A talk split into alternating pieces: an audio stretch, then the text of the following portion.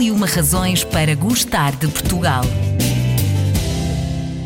Razão número 96. Castelo de Guimarães. O berço do nosso país foi durante muito tempo um porto de abrigo para os vimaranenses que, em determinada altura da nossa história, se viram invadidos por vários povos e todos eles com o mesmo objetivo, a conquista deste território. Em 1127, Dom Afonso Henriques e as suas forças resistiram aí às forças de Dom Afonso VII de Leão e Castela. No ano seguinte, Dom Afonso Henriques venceu as forças da mãe Dona Teresa, dando assim origem a um novo reino, ao Reino de Portugal. Já no final do século XIII, o rei Dom Sancho I definiu os limites da vila, dando assim início à construção das muralhas que vieram definir o traçado definitivo para passar a unificar a Vila do Castelo no topo do Monte Largo e a Vila de Santa Maria, no Sopé. Sabemos mais sobre este nosso berço com Isabel Fernandes, presidente do Museu Alberto Sampaio. O Castelo de Guimarães é mesmo uma das razões para gostarmos do nosso país? Sem dúvida. Guimarães está associado ao berço da nacionalidade, porque em Guimarães terá nascido o nosso primeiro rei, uh, Afonso Henriques. Portanto, uhum. tem uma carga simbólica uh, ao longo dos séculos, não é sequer dos últimos 100 anos ou 200 anos. temos descrições de outras épocas em que os visitantes eh, que vêm a Guimarães, século XVII, XVIII, eh, vêm exatamente para conhecer o local onde nasceu Afonso Henriques. Para quem nunca visitou este castelo, o que é que pode encontrar? Obviamente assim sem desvendar tudo, naturalmente, mas para aguçar assim um bocadinho também o apetite aos potenciais visitantes que nos ouvem. O, o castelo de, de, Guimarães já nos leva lá, como eu digo, por essa carga simbólica. Quem nos visita vai a Guimarães, sabe que tem castelo Castelo de Guimarães, porque uh, associa Afonso Henriques. Temos muitos brasileiros que nos visitam, por uhum. exemplo, não é? Porque é o, é o, nosso berço, que é também o berço deles. Uh, o Castelo de Guimarães é, é, uma surpresa porque está tudo livre à volta, não, uhum. não está no meio de, de, de, uma, está no meio de uma cidade, mas não está com prédios à volta. Está naquilo que nós designamos como Monte Latito, um espaço uhum. natural com 39, é um espaço grande, 39 mil metros quadrados, uhum. um, e, e tem ao lado o Passo dos Duques, portanto aquilo que é designado também por outros, a colina sagrada, já nos dá esta ambiência, não é? Temos que subir pelo meio da, da natureza, natureza tratada, é lógico, não é? Mas com muitas árvores, e portanto temos que subir para chegar ao castelo e quando nos defrontamos com a, a fachada, com a porta por onde o público atualmente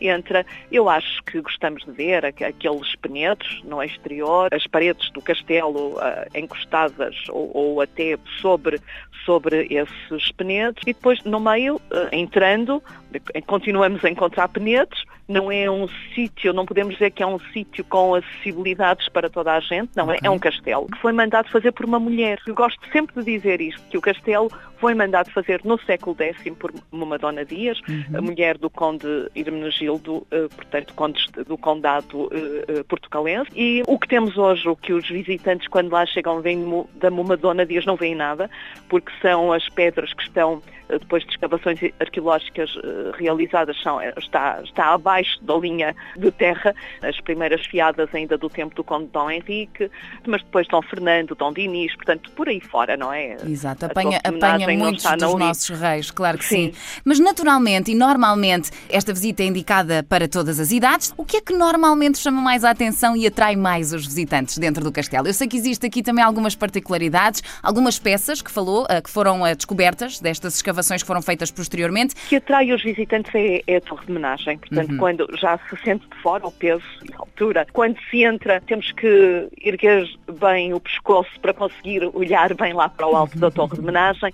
As pessoas gostam muito de andar sobre o Adarve. O Adarve é, é, no fundo, é o passadiço que corre toda a muralha, não é? E por onde se anda para se ter acesso à torre de homenagem são uh, as vistas fantásticas da cidade, olhando para o sul, vê-se o Passo dos Duques, uh, depois a cidade, lá mais longe a cidade de Guimarães, como eu disse, Monte Platito, é este, este jardim que rodeia o Passo, o Passo dos Duques, a capela onde se diz que Dom Afonso Henriques foi batizado, mas é mais lenda do que outra coisa, mas enfim, é, vale a pena visitar esta capela, a, a igreja, a igreja, a igreja de São Miguel, e depois a entrar é importante dizê-lo, os visitantes entram na torre de homenagem e vão encontrar na torre de homenagem dados que têm a ver com as pessoas que mandaram fazer o castelo, com os antecedentes, digamos, antes de Afonso Henriques, e, e eh, quando acontece a Madonna no século X manda fazer o castelo é para proteção do seu mosteiro que ficava na Vila de Baixo. Portanto, uhum. a cidade nasce